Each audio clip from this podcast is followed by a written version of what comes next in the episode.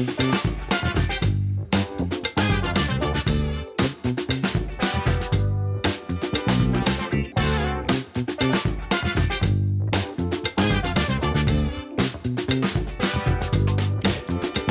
das eigentlich schwer zu spielen auf dem Bass? Mm, ja, das geht. Jetzt gerade ist ja nicht so viel Bass. Jo, einen wunderschönen guten Morgen. Dustin, wie geht's dir? Äh, mir geht's eigentlich gut. Die Frage sollte eher äh, lauten, wie geht es dir? Wieder einigermaßen lebendig?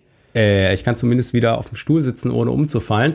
Ähm, ja, das war ja ein bisschen wieder Ironie äh, des Schicksals, dass wir äh, letzte Woche haben wir ja zwei äh, Folgen aufgenommen. Eine davon drehte sich um das Thema Gesundheit und am Nachmittag danach hat's mich quasi dann äh, zerlegt und ich habe mich äh, den vielen, vielen Leuten und äh, hier angeschlossen, äh, die gerade mit irgendwelchen Infekten ähm, quasi das Bett hüten oder gehütet haben ja. oder so.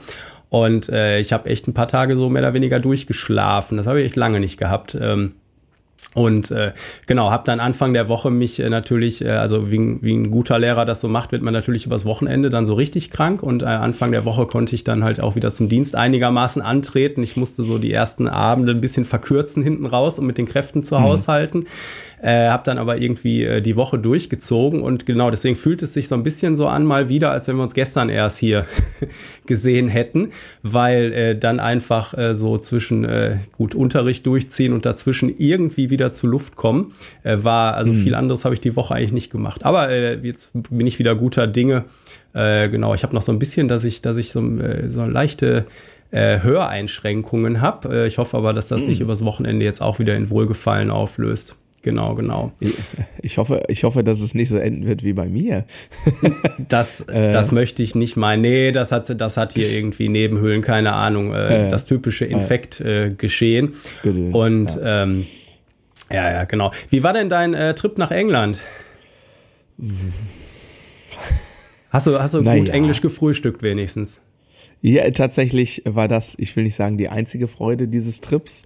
äh, der, der Gig an sich war schon auch okay, aber ähm, von, ich sag mal, von dem Brutto-Zeitrahmen ähm, ist dann netto ähm, an, ich sag mal, ähm, an, an Freude bleibt dann dann ähm, irgendwie aufgrund von der nicht so optimalem Management ähm, ja nicht so viel ähm, freudige Zeit übrig. Ne? Ich meine, wir haben eine Stunde Show gespielt. Äh, wann bin ich aufgestanden? Samstagmorgen 1 Uhr. So, habe mich ins ja. Auto gesetzt. Und ich glaube, Sonntag habe ich irgendwie zwölf Stunden am Flughafen gesessen. Und äh, ja, gut, ich war vorbereitet. Ich hatte zwei Bücher mit und ein iPad. Ähm, aber trotzdem, ne? Also gibt schon, gibt schon äh, ähm, entspanntere ähm, Trips, äh, um mal eben eine Stunde Schlagzeug zu spielen. Ne? Also ja, das war jetzt schon. Aber das ist ja auch das, so. was was ganz oft vergessen wird, sowohl bei Hobbyleuten als auch bei Profis, äh, dass, dass dieses, äh, die paar Minuten, die man auf der Bühne steht, in dem Gesamtkontext äh, äh, jetzt nicht so richtig viel ausmachen. Ne? Wenn ich auch überlege, so als, als Hobby äh, Band damals so in den Anfängen, ne, da triffst du dich morgens irgendwann im Proberaum und packst in Ruhe ein und ich meine, ist ja dann auch mal super spannend, so die ersten Gigs und sowas, ne, und wenn du dann dann äh, nachts um, um drei Uhr den Kram wieder da reinrollst, ne, um eine Stunde auf der Bühne mhm. zu stehen, das ist schon krass, äh, wie viel, äh, also im Prinzip ist man ja so eine Mischung aus Fernfahrer und einfach warten, äh, bis man mhm, wieder irgendwo genau. mit dran ist beim Soundcheck oder auch äh, dann, wenn man mit mehreren Bands spielt, etc. Genau, naja. Ja, genau. Genau. Deswegen, also war, war eine coole Show, ähm, hat Spaß gemacht und es ist, äh, war ganz witzig da, wo wir gespielt haben in dem Ort, ähm, dieser Veranstaltungshalle. Das war tatsächlich mein äh, erster Auslandsgig ähm, jemals. Ah. Und äh, dann da nochmal zurückzukehren und das jetzt so quasi als in Anführungsstrichen Erwachsener äh, äh, nochmal so zu erleben, weil ich war ja recht jung, ich glaube 18, ja 18 war ich, ähm, als ich äh, da das erste Mal gespielt habe. Das war schon, äh, war schon eine ganz interessante Erfahrung so, ne? Wie wenn man seine Grundschule nach 20 Jahren mal ähm, ja. besucht. So, ja, ja, das, äh, bin ja gespannt. Ich habe ja jetzt irgendwann 25 Jahre Abi, da ist das so. Aber ah. du, äh, du hast gerade gesagt, äh, jetzt in Anführungszeichen als Erwachsener, du, du kennst ja diese Karikatur, wo der Junge sagt, äh, wenn ich erwachsen bin, will ich Schlagzeuger werden und die Mutter sagt, du musst dich entscheiden, hey, ob ja, du ja, erwachsen oder Schlagzeuger wirst, genau. Ja, mein, mein Motto ist ja im Grunde genommen, ähm, ich bin ja äh, ein, ähm, fitter äh, 16-Jähriger ähm, gefangen im zerfallenen Körper eines Erwachsenen. Ne? Also ich gebe mir schon grö größt, größte Mühe, äh, meine, meine Peter Pan-Denke ähm, aufrecht zu erhalten. So, ne? ja. ähm, ich finde Erwachsenwerden irgendwie ein bisschen doof und ähm, ja. Von daher passt das mit der Karikatur eigentlich ganz gut. Ja. Ja, ja, genau. Hier von wegen gefangen im Körper eines. Äh, ich habe äh, schönes Feedback auch bekommen äh, zur Gesundheitsfolge.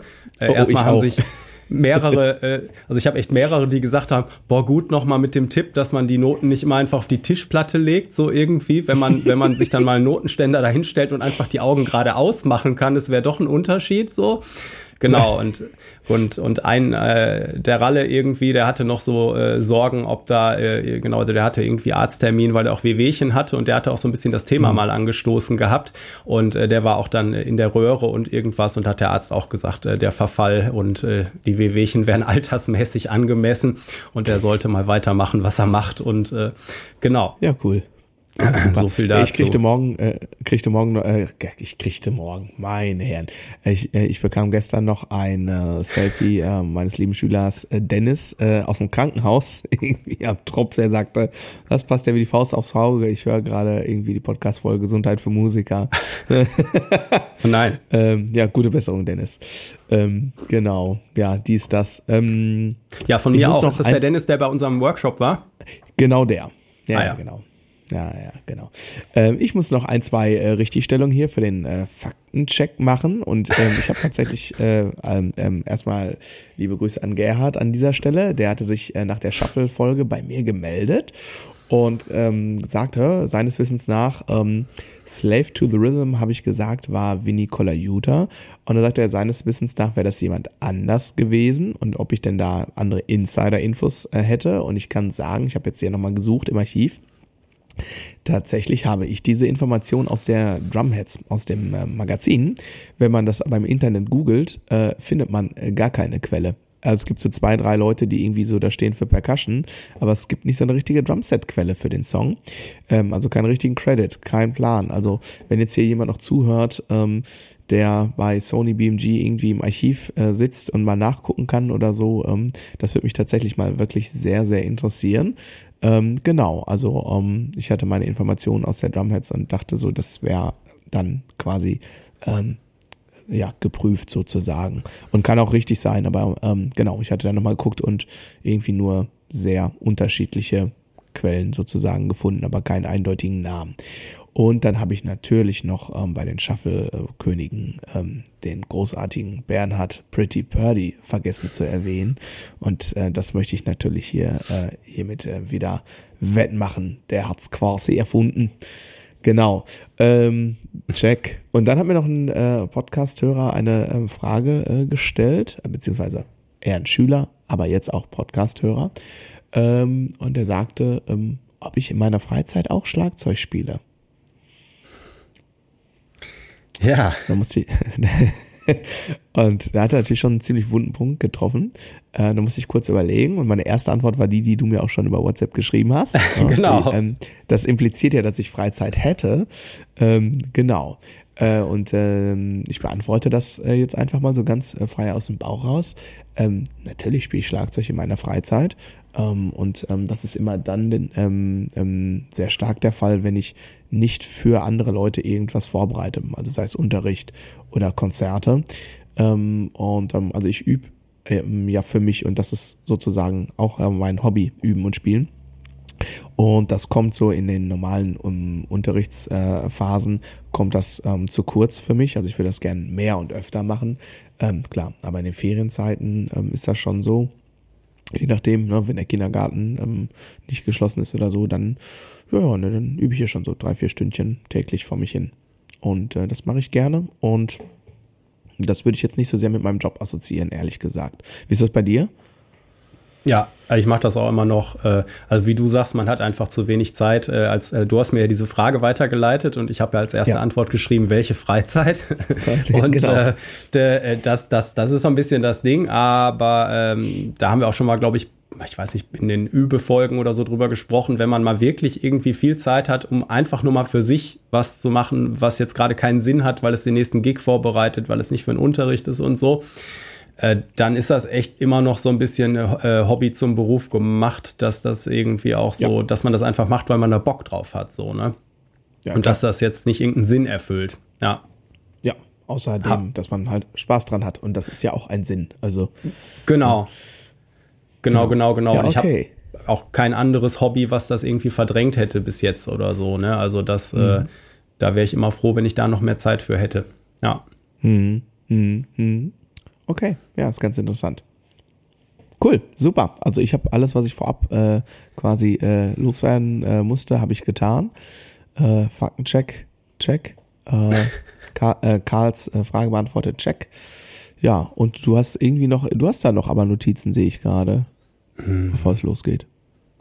Hm, Achso, nee. Gesundheit hast du schon gesagt. Ach, Notentisch, ach, das war das. Okay, ja. Okay. Genau, das, das war das schon, das Feedback zur Gesundheitsfolge. Ich hatte auch noch jemanden, ich hatte ja diese Gurte erwähnt und da hatte mir noch ja. ein Schüler äh, gestern gezeigt, so, äh, der noch relativ neu ist. Ich weiß gar nicht, wo der ist, der aus Hessen. Auf jeden Fall, der zeigte, der hatte auch äh, so einen Gurt und zwar so ein, so ein Doppelgurt, einer, äh, der mhm. links über die Schulter geht und rechts, so ein bisschen wie bei Bläsern oder so, äh, so ein bisschen, mhm. um das Gewicht noch mehr zu verteilen, weil der halt mal eine, ähm, äh, Bandscheiben-OP oder einen Vorfall hatte, weiß ich gar nicht genau. Und dann hatte der mit der Sue auch rumexperimentiert und die hatte, äh, ich hatte auch so Doppelgurte mal zum Testen für mich und war aber mit den Einzelgurten schon so zufrieden irgendwie, dass ich äh, das dann nicht weiter verfolgt habe, obwohl das beim Gig auch irgendwie sehr angenehm war. Ein bisschen ungewohnt halt, das auf einmal auf zwei Schultern zu haben.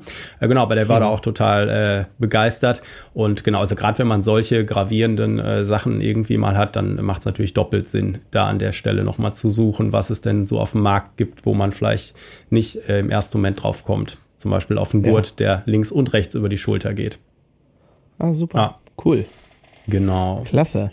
Klasse, klasse, klasse. Ja, gut, komm, dann lass uns mal ins Thema gehen. Wir haben einiges vor heute. Ähm, Home Recording. Home Recording, ja. Ja. Ah. Also das ist jetzt übrigens, äh, wir, ähm, äh, wir verkünden jetzt, wir machen jetzt einen neuen Podcast, ne? Also übers Home Recording. ähm, also nur noch. Nee, Spaß beiseite. Das ist natürlich ein Thema, ähm, da könnte, äh, könnte man ähm, sehr weit ausholen. Ähm, und ich glaube, wir versuchen einfach mal so, ähm, so, so, so einen kleinen Einstieg ins Thema, äh, mal einmal kurz checken, was ist das und ähm, wie kann ich das jetzt erstmal mit sehr überschaubaren finanziellen Mitteln überhaupt realisieren? Vielleicht auch, warum wäre das klug, das zu machen oder sich da die Skills anzueignen? Und ähm, ja, vielleicht sprechen wir mal über ein paar äh, kostenneutrale oder sehr günstige Tools und ähm, was man so beachten sollte und wo man am Anfang besser die Finger von lässt. Ne? Ähm, wann fing das bei dir denn so an mit dem Home Recording? Beziehungsweise was, was ist für dich Home Recording? Fangen wir mal so an.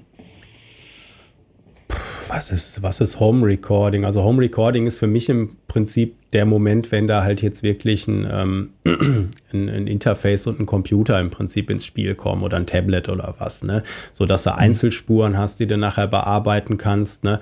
Wir haben schon mal über die Zeit gesprochen, wo, äh, wo man dann schon äh, glücklich war, wenn das nicht mehr auf Kassette musste und es gab diese Mini-Disc-Recorder, wo man so ein kleines Ansteckmikro hatte. Das war schon geil, um auf einmal sich beim Üben mitzuschneiden oder Proben und Konzerte und so, ne? Und äh, ja, was dann heute einfach möglich ist, ähm, mit, äh, mit einem ganz einfachen Interface und äh, einem, einem mittelmäßigen, ähm, einfachen Computer oder Tablet oder so ist halt einfach der Wahnsinn. Und äh, natürlich ist das ein riesiges Thema, aber so die Grundfunktion, mal äh, sich ein Programm runterzuladen, da eine einzelne Spur anzulegen, ein Interface anzuschließen und aufzunehmen, äh, das mittlerweile so einfach geworden dass es eigentlich keine Ausreden mehr gibt, das nicht zu machen. So, ne? Alle Probleme, auf die mhm. man stößt, sind immer nur eine Internetsuche äh, weit entfernt. Ich habe ähm, früher immer Reaper genutzt. Mhm. Ähm, mhm. Das ist ähm, eine kostenlose äh, DAW, also Digital Audio Workstation. Ähm, beziehungsweise die kostet dann schon irgendwann was, aber man kann die halt, äh, kann eine Testversion äh, runterladen und äh, netterweise schaltet die sich auch nicht irgendwann ab. Sie erinnert dich nur immer mal dran, dass du sie doch kaufen sollst, was ich auch gemacht habe. So als Small Business License äh, ist das auch echt äh, erschreckend günstig. 40 Euro oder so. Ja, ne? total. Dann darfst du da noch 15.000 Dollar im Jahr mit verdienen oder so sogar, ne, wenn du das mhm. machen wollen würdest. Also wirklich sehr günstig. Ich glaube, das ist der, der Typ, der irgendwann mal den ersten Winamp Media Player für Windows Ja, gemacht genau. hat oder Ja. so. Und der hat da eine sehr geile Firmenphilosophie, dass das sehr offen ist und, und du kannst da so viel machen. Ich habe da schon direkt Videos drin geschnitten zu Zeiten, wo ich mich da noch überhaupt mit gar nichts auskannte und das ging einfach alles direkt da drin so. Ne? Äh, Das war super. Ähm, äh, genau. Und da bin ich vor allen Dingen drauf gekommen auf das äh, Programm, weil mein äh, Music Monster Kollege Marius, unser Gitarrenmann, der hat auch immer so Home Recording Workshops gemacht. Und hatte das äh, als, ähm, also der hat auch ein, ein Studio bei sich im Keller, macht viel Mixing, Mastering und so. Ähm, Und ähm, der benutzt das und ist totaler Fan und hat das auch für diese Workshops benutzt. Und da das halt für die Windows und für die Apple-Welt äh, super war, ähm, äh, genau habe ich das äh, lange Zeit auch benutzt und, und bin jetzt aber ja äh, so zum Jahreswechsel auf Logic umgestiegen und äh, äh, bin auch hellauf begeistert. Das ist in der Apple-Welt schon einfach eine, ein sehr geiles Tool. Und generell ist der Wahnsinn, was da in den, in den letzten zehn Jahren oder so an der Entwicklung also was du da jetzt gerade rechnen kannst und irgendwas, du musst eigentlich überhaupt nicht mehr spielen können. Ist zwar ein bisschen schade, aber ähm, genau, da geht echt einiges. Und auch wenn du dann natürlich ein ganzes Leben verbringen kannst, um alle Funktionen zu entdecken, sind so die grundlegenden Sachen wirklich gut zu machen. Und es gibt so viele ähm, äh, Anleitungsvideos auf YouTube, dass, äh, dass eigentlich keiner eine Ausrede hat, irgendwie das, das nicht einfach äh, rudimentär mal zu versuchen. Ja, genau. Ähm, schließe ich mich an. Also es gibt, ähm, egal für welche Software, äh, ähm, für welches System, also ähm, PC oder Mac, ähm, ähm, YouTube ähm, ist äh, dein Freund und Helfer in äh, jetzt nicht nur beim Home Recording, sondern auch generell, äh, wenn man gerade mal eine Frage hat, einfach mal bei YouTube eintippen und ähm, ähm, dir wird geholfen. Ähm, genau, Reaper selber habe ich noch nie richtig benutzt. Also ich weiß, dass es halt quasi so ähm, so eine Art Open Source Lizenz ist, die dann, wenn du die dann irgendwann erworben hast, genau, für so einen, also wirklich so für so eine Art sym symbolischen Preis, ähm, dann ähm, darfst du das quasi auch kommerziell nutzen, genau. Ähm, der Nachteil so ein bisschen bei Reaper ist, das ist halt quasi noch eine nackte Software und anders als die anderen Softwares, die sich da so ähm, anbieten im Markt, ähm, musst du halt quasi alles, was du so zum Beispiel an Softwareinstrumenten brauchst, das musst du dir noch irgendwie besorgen. Das ist ja der Grund, ähm, warum Logic, ähm, also warum Leute, selbst Leute, die die Macs hassen, warum auch immer, irgendwann doch einen Mac kaufen, weil Logic einfach so ein gutes Bundle mitbringt an, an ich sag jetzt mal, Bread and Butter Sounds, also Softwareinstrumenten. Das kannst du, das kriegst du für den Betrag, ähm, da muss ja eine Null dranhängen normalerweise, um die Menge und die Qualität so an, an die Sounds sind schon dabei ähm, und die Presets. Ähm, genau, wenn du das so kaufst in der Qualität, äh, dann hängt da wirklich eine Null dran. Ne? So, das muss man erstmal, muss man auch erstmal aussprechen so. Ne? Äh, ist immer die Frage, was man dann davon hinterher benutzt oder nicht. Aber wenn zum Beispiel, wenn du jetzt anfängst wirklich mit Softwareinstrumenten äh, Playalongs zu bauen, mache ich ganz viel für den Unterricht und so. Ne? Ähm, das heißt, wenn ich mir vorstelle, ich hätte das quasi in, ähm, in Softwareinstrumenten kaufen müssen, ähm, so, ne, klar, manche Sachen tauscht man dann später mal aus und holt sich dann für eine bestimmte Sache vielleicht mal ein Softwareinstrument nach, nach Geschmack, nach Wahl. Ähm, aber das ist selbst mit dem äh, Lieferumfang schon so überragend gut. Das ist schon unschlagbar, muss man wirklich sagen. Ne? Ähm, genau, aber halt ähm, plattformabhängig, äh, in dem Fall dann nur äh, vom veganen Computerhersteller. Genau, Ähm, und wenn du, also wenn ich da ganz kurz rein äh, darf, also diese Virtual Studio Technology, diese VSTs, mit denen du dann halt Plugins fütterst, also quasi was dann so die Sounds sind für irgendwelche Synthesizer, was weiß ich, oder eben auch für so einen Drumcomputer. Ne? Wenn ich jetzt mal so an meine Schülerschaft denke, was ich viel gemacht habe mit denen, dass wir Reaper so als, als ich sag mal, besseren MP3-Player zum Üben auch teilweise genutzt haben, weil Ja. Marker setzen, Loops, äh, Tonhöhen verändern, das, was andere Programme auch können. Und dann aber sich auch mal eben dazu aufnehmen können und sowas. Das ist halt schon mal grandios. Äh, oder dann eben sagen, ja komm, ich äh, baue mir mal kurz eine Schlagzeugspur, die man dann da programmiert, ne? wo ich da einen, einen Drumloop zum Üben habe oder so. Und äh, wenn man da so ein bisschen äh, sucht, da gibt's immer eine Menge kostenloser. Also wenn man da googelt, findet man eigentlich mehr, als man braucht. Und es ist eher so ein bisschen dann das Problem, die Spreu vom Weizen zu trennen. Äh, ich, Wie hieß denn das? Äh, der, also ich glaube, ich habe am Ende immer so ein äh, VST-Ding. Ähm, MT Power Drum Kit 2 hieß das, glaube ich, benutzt, um so die, die, äh, um da mal so ein paar Drums einfach zu, zu, zu bauen, immer, ne, für, für äh, ähm, zum Üben in, in Reaper. Und äh, bin jetzt aber auch nicht irgendjemand, der da äh, kommerziell Songs baut oder irgendwas. Da brauchst du natürlich mhm. dann schon hochwertigere Sachen und bei Logic ist definitiv echt eine Menge äh, geiles Zeug dabei, auf jeden Fall. Das kann man nicht anders sagen. Aber für so einen Einstieg irgendwie tut es eigentlich erstmal jedes dieser Programme, genau. die es so gibt. Ne? Genau. Egal, ob du dann äh, mit äh, GarageBand anfängst, falls du irgendwie ein, Apple hast ne, oder die ganzen Kids, äh, das hattest du schon mal irgendwann erwähnt, die jetzt von der Schule diese iPads gekriegt haben und GarageBand mhm. haben, das ist natürlich schon mal ziemlich cool. Ne? Äh, dann gibt's noch so Sachen, äh, Outer City hört man öfter mal, das glaube ich auch irgendwie kostenfrei erstmal, ne? oder Presonus ja, wobei Studio. Wobei äh, Audacity äh, wirklich nur so Audio ist und du hast da jetzt nicht so Spurlayering und, äh, und kannst jetzt keine Softwareinstrumente und so, so machen. Das ist tatsächlich. Ja, okay, so aber um überhaupt mal aufzunehmen, für den Anfang, um ja, reinzukommen, genau. vielleicht auch gerade äh, sagen wir mal so, gibt, gibt ja doch eine Menge Leute, die, die äh, doch ein, also die jetzt irgendwie nicht so computeraffin sind und da sehr viel Respekt mhm. immer vorhaben. Und wenn mhm. du denen mhm. halt ein Programm mit sehr, sehr vielen Funktionen gibst, ist es halt vielleicht gar nicht mhm. so cool und dann lieber echt was abgespecktes, was nur das kann. so, ja, also manchmal, okay. ne? Genau, good point. Aber das kannst du natürlich ähm, auf dem Mac mit dem QuickTime Player und ähm, Windows heißt wahrscheinlich Media Player. Da kannst du auch, ja, ja. auch einfach mit einem dicken roten Knopf aufnehmen und äh, dann noch die Audioquelle auswählen, wenn du ein Interface ähm, angeschlossen hast oder so. Ne? Also da brauchst du nicht, ähm, ich sage jetzt mal nur, um, um einen dicken roten Knopf zu haben, aufzunehmen, brauchst du jetzt nicht eine extra App. Das kannst du mit Bordmitteln tatsächlich schon machen. Ne? Ja, okay. Ähm, aber klar, man muss, man muss immer gucken, äh, was man machen möchte und, ähm, und ich würde auch immer eher das einfachstmögliche Tool nehmen. Ne? Ähm, was ich noch, ein Punkt, den ich noch machen möchte auf jeden Fall ist, warum das total klug ist, sich, sagen wir mal, wenn man so aus dem äh, vom, vom Anfängerstatus so ein bisschen in, in, ins leicht fortgeschrittene kommt, finde ich Home Recording mittlerweile auch als Skill ähm, unerlässlich, weil ähm, das das beste Tool ist zur Selbstkontrolle letzten Endes und auch so langfristige Fortschritte, dass du das überhaupt wirklich ähm, auch ähm, bewusst selber wahrnehmen kannst, weil sag mal, du übst an der Spieltechnik, ja, und und ähm, dein Gefühl ist beim Üben, boah, es klingt einfach Mist und ein halbes Jahr später klingt es auch noch immer Mist, aber du hast natürlich äh, nicht mehr diesen, diesen Zeitsprung, ne? Also du hast ja, äh, ne, du weißt ja nicht, wie es vor einem halben Jahr war, kannst du dich halt nicht mehr dran erinnern. Äh, ja. Fakt ist, beim Üben, du setzt dich mit was auseinander, was du noch nicht gut kannst. Das heißt, dir, dein durchschnittliches Gefühl beim Üben ist so, naja, so richtig toll klingt das noch nicht.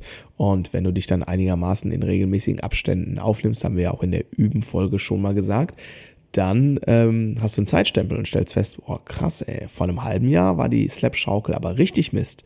Jetzt ist sie immer noch nicht perfekt, aber manche Sachen klappen dann doch schon ganz gut, ne?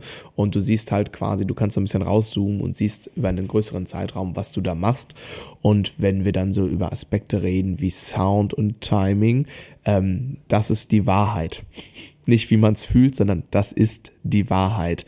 Und ähm, genau, das am Anfang vielleicht auch mal ein bisschen unangenehm, wenn man feststellt, oh, ah, fühlte sich eigentlich ganz gut an, aber wenn ich es mir jetzt so anhöre, ich so, oh, Achtelnote ist schon dehnbarer Begriff, ähm, so, ne?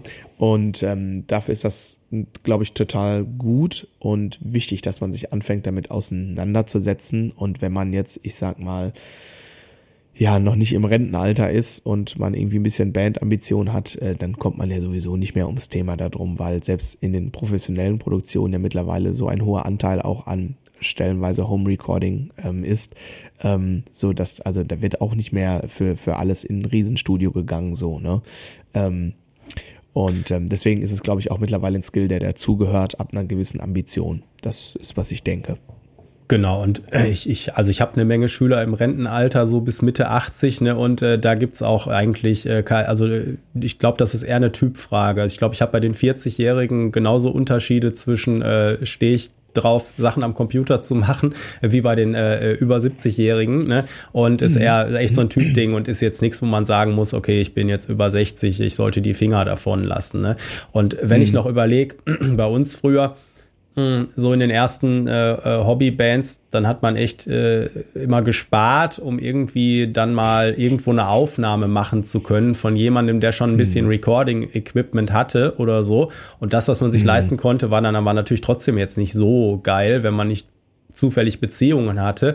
Und äh, mhm. da ist schon krass, was man heute einfach machen kann. Ne? Also neben diesen, ich sag mal, du hattest gerade so Überaspekte und sich selber irgendwie so auf dem Weg begleiten, weil natürlich diese vielen kleinen Entwicklungsschritte, die man über ein halbes Jahr macht, die nimmt man selber gar nicht wahr. Man hat selber das Gefühl, man steht die ganze Zeit auf der Stelle, aber dabei hat man halt tausende kleiner Schritte gemacht. Ne?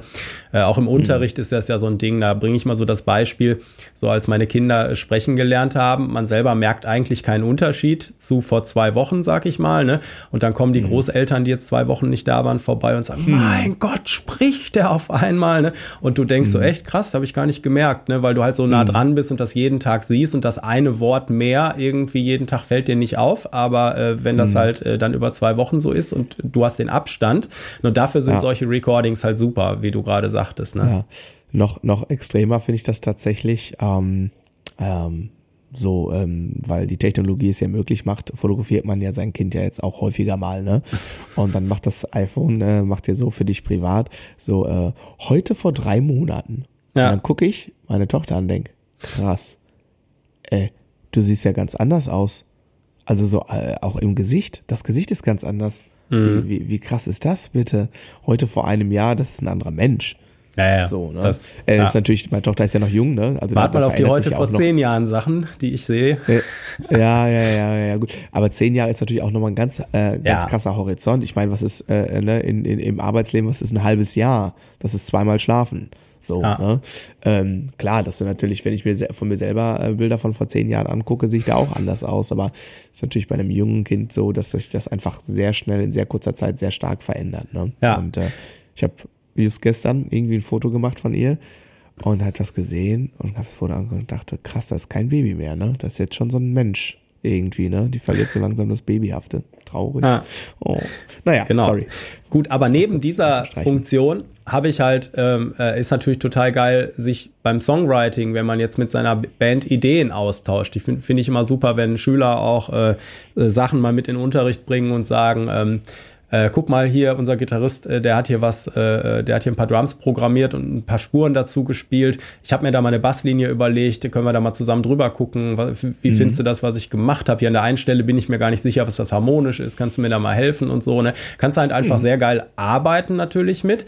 Ähm, und, und dann, wie gesagt, gerade der, der Aspekt, irgendwie ein Demo oder eine CD zu machen oder sowas, ne, das, das war auch noch nie so einfach und äh, das äh, hat auch noch nie so gut geklungen dann, ne, mit einfachsten Mitteln. Ne? Also ja, ja. Ähm, da äh, kannst du jetzt die günstigsten Interfaces kaufen und so und das, das rauscht nicht mehr alles oder irgendwas, nee. sondern das klingt dann echt okay so. Ne? Und, ja, äh, das klingt meistens, meistens sogar gut. Das klingt meistens gut. Also ja, im, weil im du auch noch viel tricksen kannst. Ne? Genau, ja. Ähm, Genau. Und deswegen ist das natürlich, also das öffnet ein totales Universum. Da kannst du natürlich wieder ähm, äh, ich komme da, also ich, ne, jetzt, nachdem ich den, den, den Umstieg gemacht habe, ähm, ich hatte jetzt ein, äh, eine Sache, äh, wo ich quasi hier Home Recording mäßig für jemanden über seine Songs äh, angefangen habe, äh, Bassspuren aufzunehmen. Da habe ich die ersten Sachen weggeschickt so ne und mhm. äh, war da auch auf ein gutes äh, Level gekommen. Und ähm, ähm, genau für alles, was jetzt noch Mixing und irgendwas, da sehe ich mich halt noch, äh, da muss ich auch erstmal noch äh, wahrscheinlich Dutzende Stunden investieren. Aber wie gesagt, das Gute ist, äh, dass man halt ganz viel im, im Netz findet. Und ähm, Ansonsten ist natürlich das Gleiche, was für uns beide zum Beispiel beim Unterricht auch gilt, dass wir ja auch Schüler aus äh, mittlerweile deutschlandweit haben oder sogar aus dem, aus dem Ausland oder so. Ich habe mhm. eine Schülerin, die erzählte mir jetzt, die macht halt mit ihrem Mann auch viel Musik und will jetzt bis Ende des Jahres das nächste Album aufnehmen und die machen auch alles selbst. Und äh, die war mit ihren Mixes irgendwie nie zufrieden und hat jetzt irgendeinen Typen in Nashville, bei dem sie halt ab und zu so Stunden ja. nimmt und ist halt total ja. begeistert irgendwie und meinte, dass äh, ja. das bringt so dermaßen und sowas. Ne? Das heißt, äh, die Welt liegt uns ja auch da zu Füßen. Ne? Das heißt, dass du dir jemand suchen kannst. Also es gibt äh, spezialisierte Kurse dafür, irgendwelche Coaching-Programme, mhm. wie, wie im Musikunterricht eben auch und ähm, äh, dann erstmal selber so weit zu probieren, wie man kommt und dann vielleicht mal ein paar Stündchen zu nehmen, um, um über ein paar äh, Hügel drüber zu kommen, äh, ist zum Beispiel mhm. auch eine coole Idee natürlich, wenn man in die Richtung will. Ne? Oder halt ein ja. paar Nächte mehr investieren, wenn man lieber der Typ ist, der, äh, der selbst rausfummelt. Ich würde, ich habe äh, zwei ganz, ganz, ganz großartige Empfehlungen, die packe ich mal in die Show Notes rein, wer sich in das Thema Home Recording und dann in Kombination mit ähm, dezente Mixing Skills, äh, wer sich damit auseinandersetzen will, ich packe mal zwei ähm, Kursempfehlungen ähm, mit in die Show Notes. Ähm, genau, kann ich jetzt gerade nicht sagen, weil äh, mir fällt der Name gerade nicht ein, aber ich hab's, hab's selber konsumiert und kann es äh, wirklich wärmstens empfehlen. Und es war auch ähm, sehr preisgünstig irgendwie. Also ähm, ich pack zwei Empfehlungen rein. Ähm, ähm, am eigenen Le Leibe ausprobiert und ähm, super dran gewachsen und super leicht verständlich, auch für Leute, die noch keinen Techie-Background haben. Du hattest äh, vorhin aber noch so äh, gesprochen immer über Computer. Home Recording muss nicht zwangsläufig mit dem Computer passieren. Ähm, ich gucke gerade hier auf mein Mischpult und ähm, ähm, dann fiel mir ein so, es gibt auch einfach tatsächlich Hardware, also wo du keinen Computer anschließen musst und trotzdem mehrspurig aufnehmen kannst und mischen kannst. Also wenn quasi, ähm, ich sag mal, der PC oder der Mac irgendwie, wenn das, äh, wenn das ähm, der Satan ist, es gibt einfach auch mehr, immer noch mehrspurige Kompaktstudios, wo du dann auf SD-Karte einfach aufnimmst. Du kannst das natürlich hinter dem PC auch weiterverarbeiten oder so, ne? Aber das nur, es muss nicht zwangsläufig an den Laptop oder so angeschlossen werden. Gibt auch andere Lösungen, der Vollständigkeit halber. Würde ich nicht mehr so sehr zu raten, weil äh, irgendwie ähm, mit dem Computer ist schon praktischer. Aber falls es da Berührungsängste gibt, es gibt auch noch ein bisschen was dazwischen. Ne? Ja, ja, du hattest, genau. hattest mich ja gefragt, was das für mich ist und ich habe dann da eben, wie gesagt, ein ja, Interface ja. und einen Computer oder genau. so vor Augen und äh, natürlich geht's auch ohne oder eben äh, für, wenn du jetzt nur so ein iPad hast, da gibt's ja dieses iRig, ne, was ja echt nur wie so, ein, wie genau. so eine kleine Dose ist, wo, du, wo so gerade dein Kabelstecker reinpasst und dann geht das Ding in, in das iPad und fertig ist das. Also Interface muss jetzt auch nichts Kompliziertes mit 100 Knöpfen heißen ne?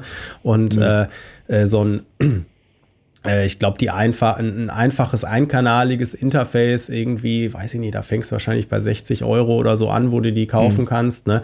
Und ja. äh, äh das, das ist jetzt auch kein Mist dann. Das funktioniert erstmal ne? für, für alles, was du so brauchst für den Anfang. Und ich würde immer empfehlen, direkt mal ein zweites zu holen. Man weiß nie, was man vorhat, ob man nochmal äh, ein zweites, also einen äh, zweiten Kanal dazu zu holen, weil der Aufpreis ist dann nicht so krass irgendwie. Und da kann man mal noch ein Mikro oder was weiß ich anschließen oder irgendwas, zwei Spuren. Äh, genau haben es besser als brauchen. Ja, in dem Fall muss ich natürlich sagen, haben äh, die DrummerInnen natürlich die totale Arschkarte.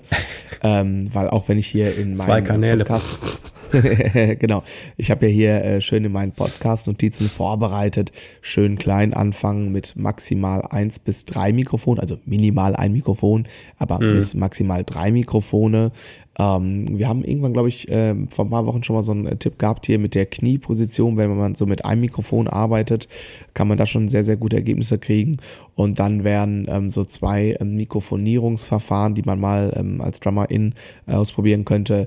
Äh, Glyn John und Recorder Man. Ähm, ich verlinke mal zwei Artikel hier ähm, in, auch in die ähm, Show Notes mit rein, ähm, weil das wird, würde den Rahmen heute total sprengen, weil dann wird es ein bisschen sehr physikalisch und warum das so und so sein muss. Aber ähm, beides ähm, Konzepte, die basically auf zwei oder drei Mikrofonen basieren, also noch sehr überschaubar. Heißt aber am Ende des Tages hast du dann schon vier Kanal-Interface und ich würde sagen, wenn du den Aufpreis von einem 4 zu einem 8-Kanal-Interface ähm, aufbringen kannst, do it. Du wirst es irgendwann brauchen. Ja. Sorry. So, sorry, guys, ist aber leider so. das ist, äh, ähm, also ähm, ich mache ganz, ganz viele Recording-Sachen. Also alles, was ähm, edukativ ist, kann man das so sagen? Edukativ? Das klingt total bescheuert. Äh, alles, was Lehrinhalte sind, ähm, habe ich eine Zeit lang tatsächlich auch mit so Minimal-Setups ähm, aufgenommen weil ich auch wollte, dass das Drumset ähm, sehr natürlich klingt, so wie, wie, wie es im Raum klingt. Und jetzt habe ich aber aus Praktikabilitätsgründen gesagt, boah, mein Drumset ist immer so komplett abgemiked und jetzt macht es eher Arbeit, die Mikrofone wieder umzustellen und das hinterher wieder gut zu machen, dass ich gut tracken kann.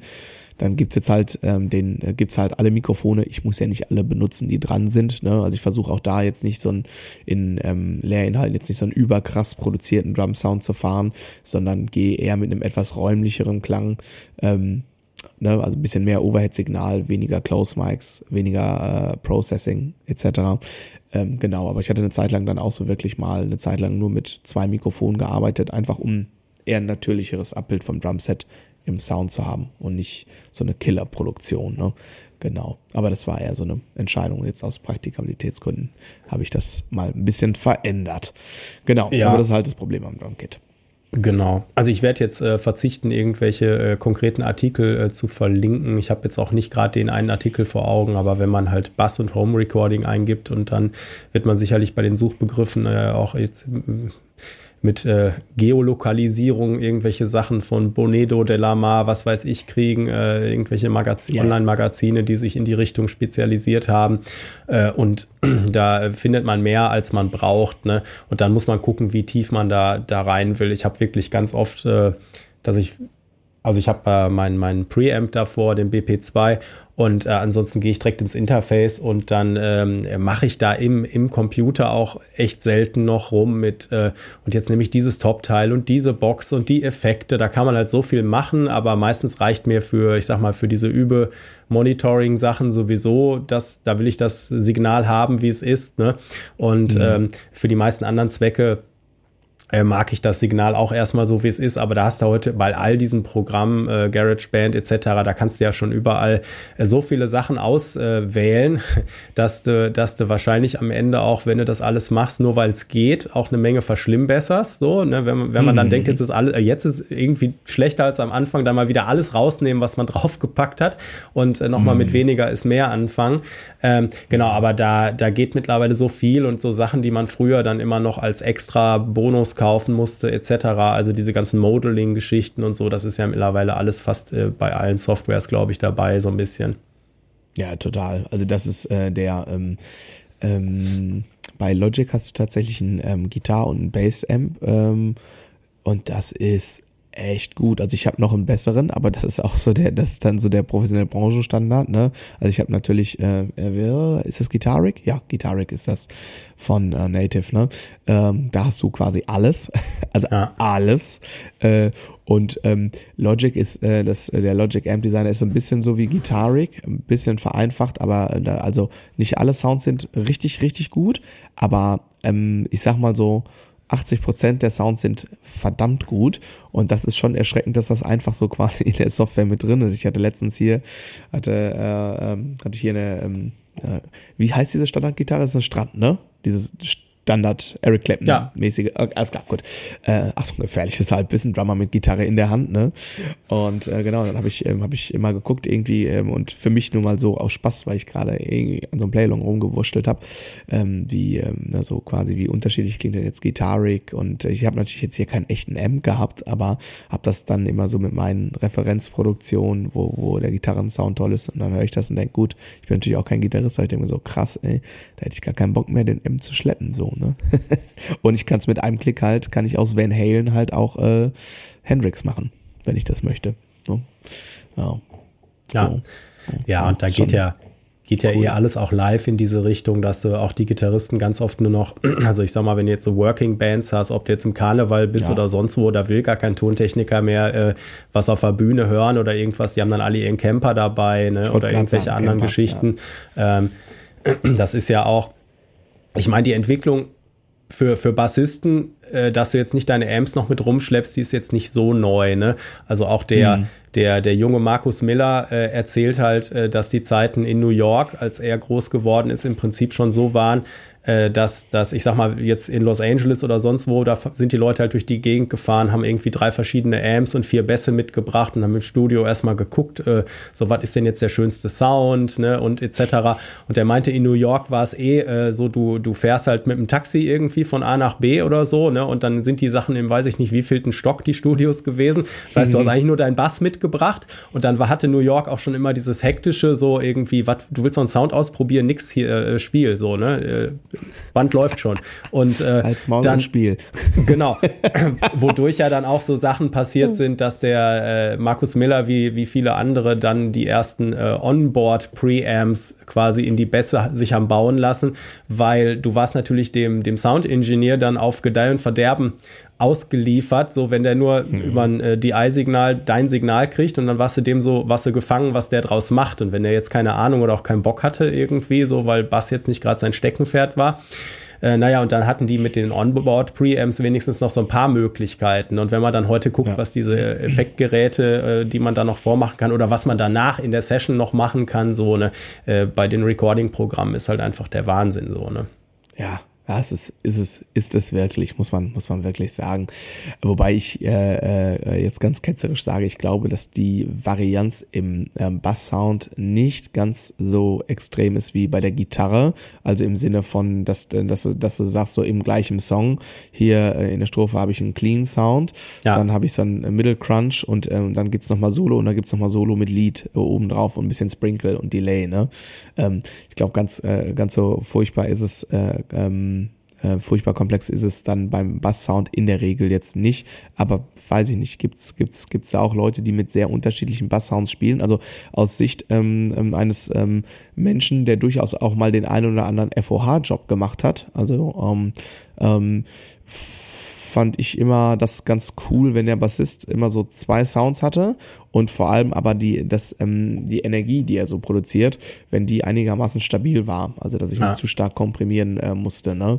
Und ähm, da finde ich es als, also quasi als, als Mixer, als Mischer, also gerade in der Live-Situation eher schwierig, wenn das Basssignal sich sehr stark verändert.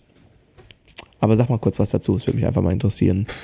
Ja, du hast natürlich Bands und, und, und auch äh, Bassisten, die irgendwie so viel mit Effekten machen. Ne? Aber ich habe zum Beispiel auch mhm. mein fettes Effektboard hier und wie oft im Jahr sieht das so die Sonne. Das ist nicht oft so, weil ich nicht, okay. nicht wirklich oft denke, dass ich das jetzt wirklich brauche. Ne? So früher habe ich mhm. das noch mehr benutzt, weil man sich den Kram halt gekauft hat und meinte, man müsste das dann auch benutzen. So, ich ne? habe das gekauft, ich benutze das jetzt.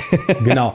Und, und jetzt ist dann tatsächlich eher auch, auch manchmal bei so Tribute-Shows, dass man dann für so ein paar Songs, die man hört, wo man so ein Signal drauf ist, wo man dann denkt, man müsste das anbieten und dann, äh, äh, dann mhm. kommt nachher der Tontechniker und sagt, und äh, hör mal, für mich musst du da irgendwie, für, wie du schon sagtest, äh, so nach dem Motto, für mich musst du den Sound da nicht ändern, nur weil das auf der Platte so ist. Ich bin auch mit äh, zufrieden, wenn der einfach so bleibt, wie er ist, so ungefähr. Ne? Mhm. Mhm. also, ähm, genau du hast halt gerade in der Live-Situation ist das ja so, dass du mit dem Bass ja sehr viel Luft bewegst. Also du hast halt unfassbare Energie. Und äh, wenn du, ich ist so der, das klassische Ding, du machst einen Verzerrer an und viele von den Bassverzerrern, die ich so bisher gehört habe, die schneiden dann untenrum ganz schön stark ab. Und dann hörst du den Bass zwar gut, also dann wird er ein bisschen, ich, ich sage immer, äh, knöcherig im Sound ja. so, ne? Also ein bisschen, bisschen perkussiver. Aber dieses ist ähm, wird auf einmal ganz dünn. Und das ist schon äh, das kann so äh, Front of House äh, kann das schon echt ähm, eine Herausforderung sein ne? Wenn es wenn es wenn du das das viel benutzt so ne ähm, genau. Ähm, aber das äh, war jetzt einfach nur mal eine, mein privates Interesse sozusagen. Da musst du natürlich aufpassen, dann, wenn du Effekte benutzt ne, und wenn du die nicht so einschleifst, dass du sagst, okay, und jetzt kann ich noch ein Mischungsverhältnis wählen, wie viel Originalsignal mhm. soll da noch kommen und wie viel von dem veränderten Signal mische ich dann dazu, damit du auf jeden Fall das mhm. Fundament noch behältst. Ne? Da ist dann natürlich äh, ja, dass man auch da, auch, auch da gibt es bei den Multi-Effekt-Geräten heute, ähm, äh, wenn ich dann überlege, so im Vergleich zu so Multi-Effekt-Geräten von vor zehn Jahren oder so sind die Einzelsounds schon echt gut am Ende so, ne? Aber dann äh, natürlich ist, wenn, wenn ein Einzeleffekt so viel kostet wie so ein Multi-Ding, irgendwie wird da schon irgendwo ein Unterschied meistens sein, ne? Und äh, teilweise ist es, wie du sagst, so schon so, dass der Bottom dann verloren geht, so ein ganz klein bisschen, ne? Mhm. wenn man es ja. äh, wenn man es entweder nicht gut einstellen kann oder das Ding halt einfach nicht so super ist mhm. dann. Und es ist halt bei einem Live-Gig, beim Bass fällt das viel stärker auf wie bei einer Gitarre, weil du eine Gitarre in der Regel ähm, sowieso sehr stark untenrum beschneidest. Und ähm, du hast halt, wenn, wenn du untenrum, wenn es weniger wird, ähm, merkst du das halt einfach im, im, im Gesamtdruck, das ist dann weg. Und das ist echt, äh, könnte ich mir vorstellen, durchaus eine Herausforderung, wenn du mit vielen unterschiedlichen Bass-Sounds arbeitest. Ähm, aber es war, wie gesagt, es war nur mal so rein, äh, rein ähm, interessenhalber. Ähm, ich genau, bin, also ich habe ja schon im, im Warenkorb mein, mein Bass-Setup irgendwie zusammengestellt und warte noch, bis ich abschicke und äh, hatte mich gefragt, muss ich da jetzt eigentlich noch, muss ich noch irgendwie was, muss da noch was dazu oder wünsche ich mir das dann zu Weihnachten? Mal gucken. Ähm, hm. Ich habe noch einen Nicht-Home-Recording-Punkt, den ich noch loswerden möchte. Mhm. Ja. Und zwar, äh, aber Recording-Punkt natürlich, ähm, Gig-Recording. Und ähm, da habe ich einen ähm, ganz guten Tipp auf Lager, wie ich finde. Also du hast ja bestimmt auch schon mal Gigs mitgeschnitten und gedacht, ja toll, klingt halt hallig und pipapo. Und das Beste, was man da so machen kann, ist, ähm, wenn man einmal zum Beispiel mit so einem Zoom-Recorder oder ähnliches, äh, andere Marke, gleiches Ding, so ein Pocket Recorder, den stellt man FOH hin, also da, wo das Mischpult steht, und der nimmt ja dann das Raumsignal auf Und zusätzlich nimmt man am besten im gleichen Gerät noch ähm, die Stereosumme des Mischpultes auf, weil da liegen ja die Direktsignale an, also quasi den Main Mix. Den kann der FOH-Mann oder die FOH-Frau immer da herausspielen, also da braucht man keinen eigenen Mix für. Und wenn man diese beiden Signale miteinander kombiniert, dann hast du die direkten Signale und das räumliche.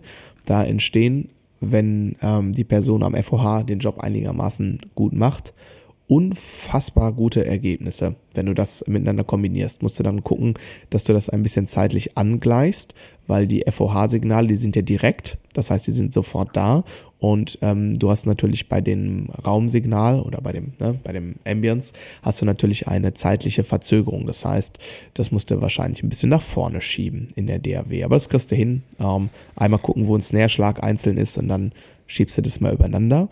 Und dann kannst du quasi so ein bisschen ähm, steuern, dass du direkt Signal und räumliches Signal fährst. Und dann kannst du dann hast du halt nicht nur den Raum, sondern du hast auch direkte Signale und dann klingt das in der Regel ziemlich, ziemlich gut für ziemlich, ziemlich wenig Aufwand.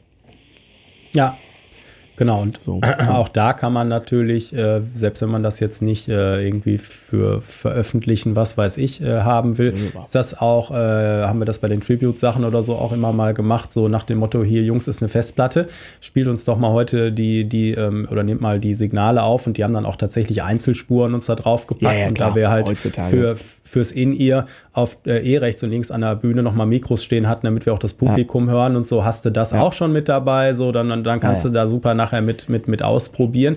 Und das äh, klingt jetzt vielleicht nach viel, aber das kann eigentlich jedes Mittlerweile Mischpult heutzutage ja. so, ne, theoretisch. Genau. Das heißt, wenn du eine Festplatte dabei hast und der Typ am Mischpult äh, hat Bock oder du äh, machst ihn irgendwie mit äh, einem Freigetränk gefügig, dann. Äh, oder einer Frikadelle. Ja, Frikadelle, genau. Ähm, das, äh, genau, also da, da kann man dann auch zu Hause echt viel mit üben, mit solchen Spuren zum Beispiel, ja, ne, wenn total. man sich so ein bisschen da reinfuchsen will. Und, und es ist äh, natürlich auch ähm, sorry, wenn ich, äh, wenn ich so forsch einhake. Äh, es ist einfach natürlich auch super für so Analysezwecke zu gucken, wie wirken das gerade, wenn du die Kombination, also ähm, das, was du hast, ist natürlich super, weil dann kannst du mischen und nachbereiten und ähm, sobald du ein digitales Pult hast, geht das auf Festplatte oder auf SD-Karte oder auf den Rechner. Ähm, ne, da, da sollte man allerdings am besten ähm, vorher Kontakt äh, zur Person aufnehmen, also nicht am Gig-Tag, sondern das vielleicht mal eine Woche vorher anmelden, sind die Möglichkeiten da und dann, was müssen wir mitbringen, weil manche Mischpulte unterstützt nur eine gewisse Art von Festplatten.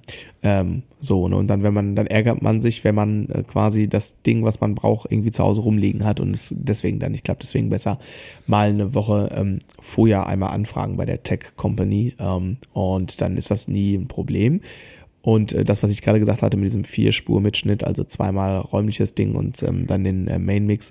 Ähm, klar, es gibt aber auch immer mal wieder ja auch noch die Situation des Jugendcafés, was noch kein Behringer X32 ja. hat äh, um jetzt mal das preiswerteste und trotzdem gute Digitalpult hier ähm, zu würdigen, ähm, sondern die noch ein Analogpult haben und dann ist das quasi, was ich gerade gesagt habe, sozusagen die Methode, wie du trotzdem an einen sehr passablen Live-Mitschnitt kommst.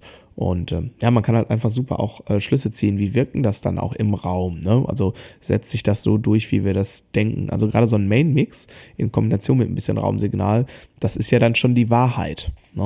Also genau, so da kann man, da kann man dem Gitarristen oder dem Keyboarder dann auch nochmal, weil du vorhin über verschiedene Sounds sprachst, da kann man mhm. denen auch nochmal sagen, du, diese Behauptung, dass alle deine Sounds gleich laut sind, die höre ich auf der Aufnahme nicht. Genau. Das ist ja auch ja, so ein Klassiker, ne? Also, dass, ja. dass, dass die, also es ist ja auch wie, wie äh, mit, mit einem Basssound, den du halt zu Hause einstellst und dann merkst du halt, dass der sich im, im Bandkontext gar nicht durchsetzt. So, ne? Äh, mhm. so ist das auch mit so Lautstärkeunterschieden und das ist ja teilweise sogar von Halle zu Halle unterschiedlich, welcher ja, Sound sicher, dann klar. da auf einmal dröhnt und welcher äh, ja. untergeht. So, ne? Und ja. Äh, ja, da kann man auf jeden Fall eine Menge lernen. Das ist so ein bisschen wie, wie die Übungsaufnahme für sich zu Hause dann so, ne? Ja, genau, genau. Ich hatte äh, letzte Woche eine Unterrichtsstunde äh, mit einem Schüler, ähm, der fängt jetzt gerade an, ähm, selber sich ans Stimmen ranzutrauen. Ähm, bei euch Seiteninstrumentalisten natürlich totale Selbstverständlichkeit, bei uns Drummern gerne etwas, was so ein bisschen unter den Tisch gekehrt wird, bis, bis der Schmerz kommt. Und ähm, dann brachte der Schüler irgendwie, ich sag, bring mal dein hohes Tom mit, damit fangen wir an und habe ihm das erklärt, so hm, mach mal so, hm, hm, so wird geschraubt, so macht man das. Ähm, und dann eine Hausaufgabe ist, jetzt lass das Tom erstmal so wie es ist zu Hause und du machst das gleiche, was wir jetzt mal gemacht haben mit dem nächsten Tom. Ah, ne? Und ähm, wenn gar nichts mehr geht, also wenn du Heulkrampf hast, dann bring einfach beim nächsten Mal mit. Ne? Einen Tag später krieg ich eine WhatsApp, Heulkrampf, Ausrufezeichen, Ausrufezeichen, Ausrufezeichen. und gestern war er mit dem äh, mittleren Hängetom dann äh, hier. Ja. Und wir haben noch mal ein bisschen gebastelt. Ja, genau. Ähm, ja, aber klar, so so, ähm, so ist das, so ist das mit dem Sound und das ist halt, eine Trommel ist im Raum so unterschiedlich, das kannst du dir echt, ja doch, du kannst dir das vorstellen, aber vielleicht einige von unseren ähm, Zuhörern und Zuhörerinnen äh, können sich das noch gar nicht vorstellen, dass du auf einen Tom haust und dann das Tom in die Hand nimmst und mal in die andere Raumecke gehst und denkst, ach du meine Güte, das ist ja furchtbar. Und dann gehst du wieder zurück, wo, es hängt und denkst, oh, hier ist aber schön. also das ist schon, ähm, also bei Drums ist es auch echt herbe, ähm, wie krass, ähm, also auch ohne Bühnensituation jetzt, sondern einfach tatsächlich die, die Raumakustik, wie, äh, wie, wie stark das äh, verbunden ist mit dem, ähm, mit der Klangentwicklung des Instrumentes. Das ist schon echt, ähm, ja, ja, nicht ganz so einfach. Genau. Du cool. hast ja, du hast ja gerade schon mal hier so ein, äh, ja, äh, Live-Mischpult erwähnt. Also vielleicht, wir haben bis jetzt bei, ähm, bei Interfaces keine Namen genannt und äh, hm. wir wollen ja auch im Prinzip keine Werbung machen. Aber ich sag mal, wenn man irgendwelche, also du hast Behringer gerade schon gesagt, das ist einfach im Audiobereich eine gut und günstig Marke, ne? Und dann aber im Interface-Bereich kannst du halt mit den Focusrite-Sachen auch definitiv nichts hm. falsch machen. Ne? Die sind vernünftig. Nee, das ist schon super. Und äh, also wenn man irgendwo anfangen will und äh, Sorge hat, irgendwie, äh, man, man weiß aus der ganzen Menge an Sachen, die es da nicht gibt, ähm, was man nehmen soll, dann kann man da irgendwo mal anfangen und man macht, mhm. macht da auch nichts falsch vielleicht. Ne? Nee, aber da habe ich noch einen Tipp, weil bei den Interfaces das im Grunde genommen so ist, ähm, dass die gleichen Features äh, mit der gleichen Anzahl an Kanäle, das sind ähnliche Preise, außer du gehst jetzt zu einem Premium-Hersteller. Hm. Aber, du hast gerade Focusrite gesagt, ein Mitbewerber von Focusrite, gleiches Preissegment wäre zum Beispiel PreSonus. Ja. Und beide Hersteller oder alle Interface-Hersteller geben auch in der Regel eine DAW-Software, nicht in der Free-Version, sondern schon in der nächsthöheren Abstufung mit dabei. Und da würde ich zum Beispiel, weil das qualitativ immer absolut gleichwertig ist in der Preisklasse, würde ich immer gucken, ich lade immer schnell eine Demo-Version von der Software. Ich gucke mal, was da mitgeliefert wird. Bei PreSonus ist das Studio One und bei Focusrite ist das Ableton Live. Und da würde ich mal beides mal auschecken, da für die 20 Tage, wo du es ausprobieren kannst und tatsächlich dann eher entscheiden ähm, nach der Software, die mitgeliefert wird, weil das wird immer gebundelt. Du kriegst immer eine, eine gute DAW mit dazu und da würde ich gucken, was mir besser liegt, wo ich einen Zugang finde. Genau, das ist noch so ein kleiner Special-Tipp quasi, aber gar nicht, äh, gar nicht so doof, das zu berücksichtigen. Ja, das stimmt, dass da diese ähm, Software-Sachen quasi äh, mit dazugegeben werden. Doof ist, wenn man dann noch kein Interface hat, kann man schlecht ausprobieren, aber äh, nee, die kannst, nee, die, aber die Software selbst kannst du ja ausprobieren ohne ja. Interface, kannst ja deine als ja, interne Soundkarte. Es geht ja nur darum, also was ich meine mit ausprobieren ist, ähm, Ableton Live zum Beispiel ist so anders als andere DAWs und dann ja. ist es eher so, du machst es auf und denkst, oh Gott, was habe hab ich das Internet gelöscht so unter Umständen, ne? Und mal zu gucken, ist äh, ist das etwas von der Bedienoberfläche ist, fühlt sich das intuitiv an, guck dir mal das andere an da würde ich eher quasi als Entscheidungskriterium machen, was liegt mir gerade, was gefällt mir optisch mehr, was weiß ich. Aber da gibt es ja. schon ein paar äh, Aspekte. Funktionieren tut alles mit jeder Software. Das ist nicht der Punkt, aber es gibt ja, ne, also Ableton ist einfach das Paradebeispiel, wenn du das das erste Mal aufmachst und denkst, hä, ich dachte, das wäre eine DAW. Äh, sieht gar nicht so danach aus. Sieht eher aus wie Excel. Äh, so, ne? ähm, also sieht tatsächlich ein bisschen aus wie Excel in Grau. Ähm, also ein bisschen strange erstmal. Ne? Und ähm, genau, deswegen, also da, bei den beiden Herstellern weiß ich das gerade auswendig, ähm, welche Softwares mitgeliefert werden. Noch ein, vielleicht kein schlechter Tipp. Genau. Ja, sehr gut. Cool. Ähm, einen Punkt habe ich noch. Hast du noch was? Nö, äh, also gut, ich, das Wichtigste ist Anfangen, ne? Und äh, genau, nee, ja. mehr habe ich nicht. Ja, gut, da schließe ich, schließe ich mich an, weil mein letzter Punkt wäre ausprobieren, ausprobieren und nochmal ausprobieren. genau. Ähm, in, in manchen Aspekten gibt es richtig und falsch, aber man muss einfach ausprobieren und ähm, ähm, so ist das ganze Zeug entstanden. Ne? Also ähm, ich könnte jetzt irgendwie Geschichten über Geschichten runterbeten, wie gewisse Sounds einfach auch entstanden sind. So, ne? Ähm, gibt's tolle YouTube-Kanäle zu, kann man tief eintauchen. Ähm, wenn man technisch irgendwie ähm, affin ist, dann glaube ich, ist das ein sehr, auch ein sehr nettes Zweithobby sozusagen, um das Haupthobby ja. Bass oder Schlagzeug spielen quasi gut zu supporten. Genau, aber traut euch, äh, legt äh, Berührungsängste mit äh, Computern und Technologie einfach ab und versucht vielleicht einfach schnell zu, äh, zum Aufnehmen und zum Anhören zu kommen und ähm, einfach so die Benefits für euch so rauszuholen im Sinne von Analyse oder Komposition, Zusammenarbeit mit euren anderen BandkollegInnen, ähm, um mal eben schnell ein paar Drums zu programmieren oder eine Gitarre oder ein Bass oder sowas in der Art. Das ist einfach, es ist ein Geschenk, dass wir in der Zeit leben, in der wir gerade leben. Also ich weiß noch, wie ich mir die Nase platt gedrückt habe am Schaufenster für so ein damals noch nicht so gutes Behringer Analogpult. ich habe dir ja mal von meinem äh, Testcamp Vierspur-Kassettenrecorder erzählt. Das, äh, ja, ja, und da war ich damals schon äh, geflasht, was, wie geil das war. Ja, natürlich. Auf einer Kassette ja, vier Spuren aufnehmen. Ähm, vier Spuren. genau. Und ich sag mal, die, die, ähm, wenn ihr jetzt anfangt zu googeln oder Videos zu gucken, dann ist die Falle natürlich die, dass die Leute euch erzählen, ihr braucht diese Monitore und diesen Kopfhörer und dies und das und bitte, bitte, bitte fangt einfach mit dem an, was ihr habt so und guckt ja. dann, was ja. euch wirklich, was wirklich ein Nadelöhr ist, weil äh, am Anfang mal mindestens 80 Prozent von den Sachen, wo man dann denkt, ach so, dann brauche ich das noch und das noch, aber ich fange gar nicht erst an, das ist so viel. Ja. Ähm, 80 Prozent sind davon am Anfang erstmal völlig egal. Ne? Hauptsache, man kommt erstmal in den Prozess rein und wie gesagt, für die, ähm, für die einfachsten äh, Anwendungen und, und auch schon so mit der, mit der Band Spuren hin und her schicken und zusammenarbeiten und irgendwas braucht man eigentlich nicht viel mehr als äh, wirklich in, in irgendein Interface und da kannst du dann irgendeinen Kopfhörer nehmen oder das über irgendwelche Boxen hören und den ganzen anderen Kram, da kann man dann sich immer noch äh, weiter hinarbeiten.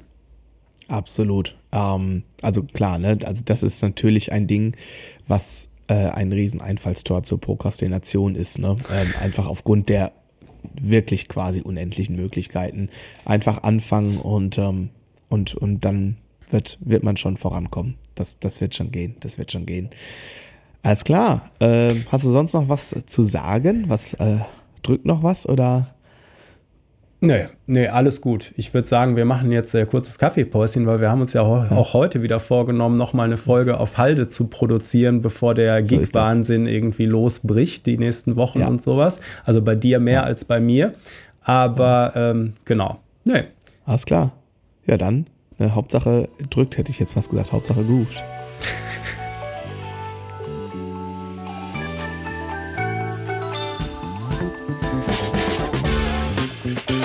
muss aber erst noch einen Kaffee kochen.